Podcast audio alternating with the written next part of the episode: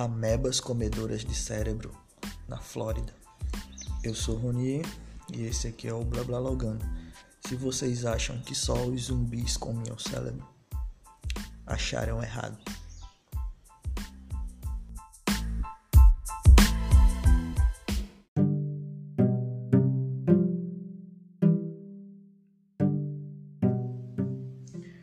As amebas são microorganismos unicelulares eucariontes de vida livre, ou seja, serizinhos que possuem uma única célula, vivem soltos por aí e têm forma gosmenta.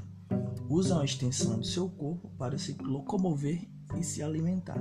Nesse caso, a extensão do seu corpo ele leva o nome de pseudópodes. São classificados no reino protista, onde possui outros micróbios causadores de doença como o plasmódio, que causa malária. O representante mais conhecido das amebas é o Entomoeba stolística, que é o responsável pela infecção gástrica, que tem como um dos principais sintomas a diarreia. Doenças causadas por ameba geralmente levam o nome de amebíase. É diagnosticada através de exames de fezes e são tratadas com antimicrobianos comuns no mercado. A prevenção é fácil, é manter as condições básicas de saneamento e higiene.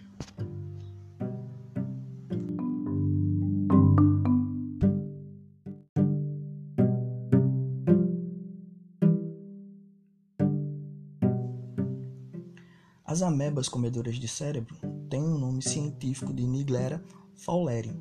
São casos raros. Nos Estados Unidos, de 2006 a 2016, apenas 40 infecções foram registradas no país. Como esse tipo é termófilo, ou seja, gosta de um lugar quentinho, é encontrado em fontes termais, mas se arriscam também em piscinas com tratamento de cloro inadequado. São comuns em solos encharcados, lagos e rios de água doce. Estudos de universidades brasileiras já encontraram vestígios em diversos locais inesperados, como poeira hospitalar, filtro de ar-condicionado e até garrafas minerais. Mas apenas um caso foi identificado até o presente momento no Brasil. A infecção se dá pela entrada de água contaminada pelo nariz, uma vez dentro do organismo, atinge o cérebro, causando a doença conhecida como meningoencefalite amebiana primária, ou simplesmente as siglas MAP.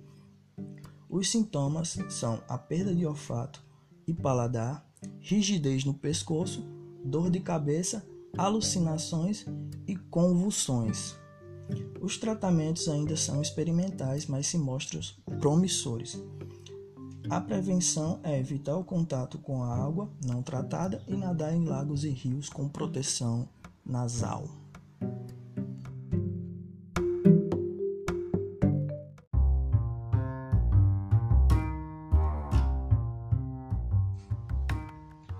A infecção por esse tipo de ameba é caso ainda mais raro no Brasil e não há registros recentes de contaminação. Porém, vale tomar os cuidados de higiene pessoal e saneamento básico para também evitar seus parentes próximos aqui no Brasil, o caso da entomoeba stolística.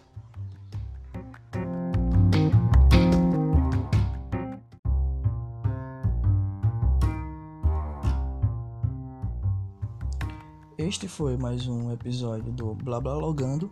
Se vocês gostam de podcast com essa temática, compartilha com seus amigos e familiares. Até a próxima. Falou, valeu e tchau.